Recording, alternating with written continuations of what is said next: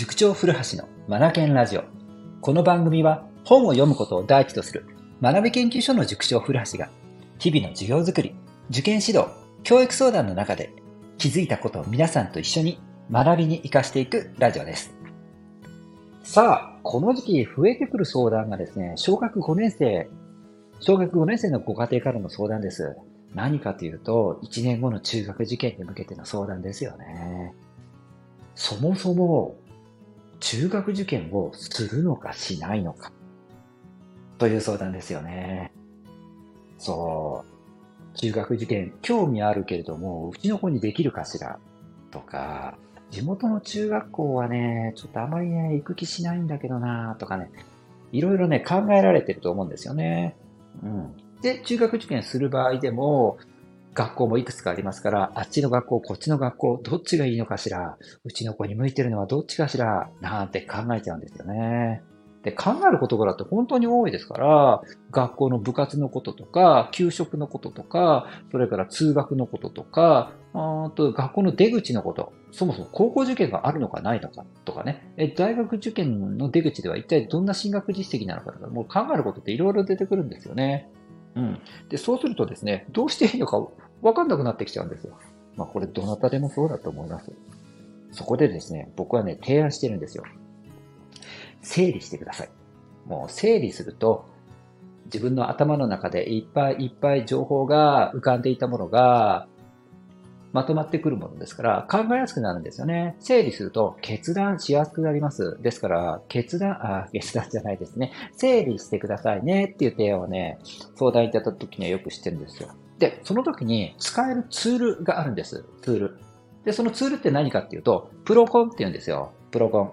お聞きになられた方いらっしゃるじゃないですか。ビジネス現場でも使うんじゃないのかなプロコン。昔からある、あの、思考の整理法ですね。プロコン。知らない、あご存知ない方のためにも、少し説明しますね。簡単にね。プロコンっていうのは、簡単に言うと、一つテーマを決めて、そのテーマのメリットとデメリットをそれぞれ書き出してみるというものです。これだけです。簡単でしょ？これだけなんです。例えば具体的に言ってみましょうか。うんと、西高中等部の、入試高中等部に進学した場合の交通手段と考えましょうか。我が家からだと、距離的に約10キロ離れているから、バスを使って、いや、バスを乗り継いでいくことになる。ということだから、メリットとして考えると、公共交通機関を利用することだから、社会性が身につく。これメリットとして捉えたいと思います。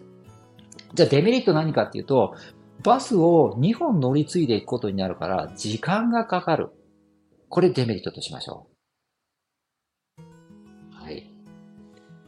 で、西高中等がこれで OK。じゃあ逆に地元の中学に行った場合のメリット、交通手段におけるメリットとデメリットは何だろうか。これも書き出していますね。地元の中学に行った場合の交通手段は、うと我が家だと歩いていくことになるから歩き。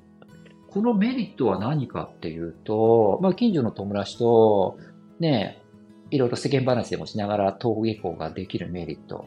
ね、楽しく登下校ができるっていうメリットが出てくるのかな？うん。それからデメリットは何だろうか。まあ、近すぎるがために社会性が身につかないとか、それから歩いていくことなので、雨の日大変だとか。こんな感じでですね、地元中学校に通った場合のメリット、デメリットを出してみるんです。で、最初にね、西高中等部のメリット、デメリット出したでしょ？で、続いて、地元中学校に通った場合のメリット、デメリット出したでしょ？ね、これそれぞれ紙に書いてあるんですよ。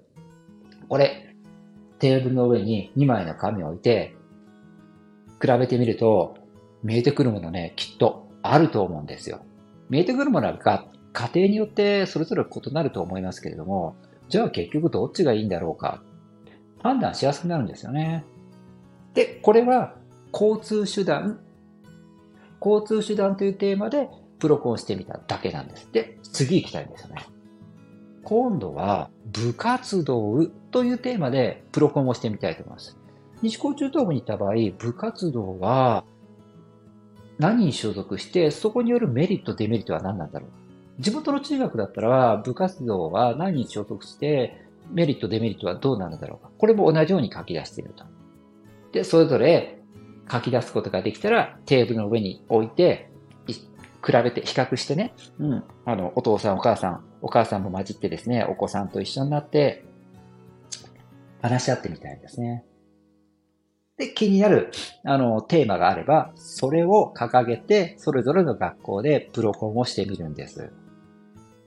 ね、この後だとやっぱり給食があるないとか、高校受験があるのかないのかとかね、うん、テストの回数とかね、まあ、わかる範囲で構わないので、気になるテーマがあるならば、それを元にして、2校のメリット、デメリットを書き出していく。ということをしてみたいんですよね。そうすると頭の中にいっぱい思い浮かべてきた、思い浮かべていたことが整理されていくので、解像度が上がっていくと言えばいいでしょうか。うん、結局、うちに向いてるのはこっちかな。我が子に合ってるのはこっちかな。ズバッとはいかないかもしれないんですが、なんとなく見えてくるものがあると思うんですよ。うん。進路を選択する上で、これ、とても役に立ちます。プロコンって言います。プロコンの表を作ってみることを僕は僕はお勧めします。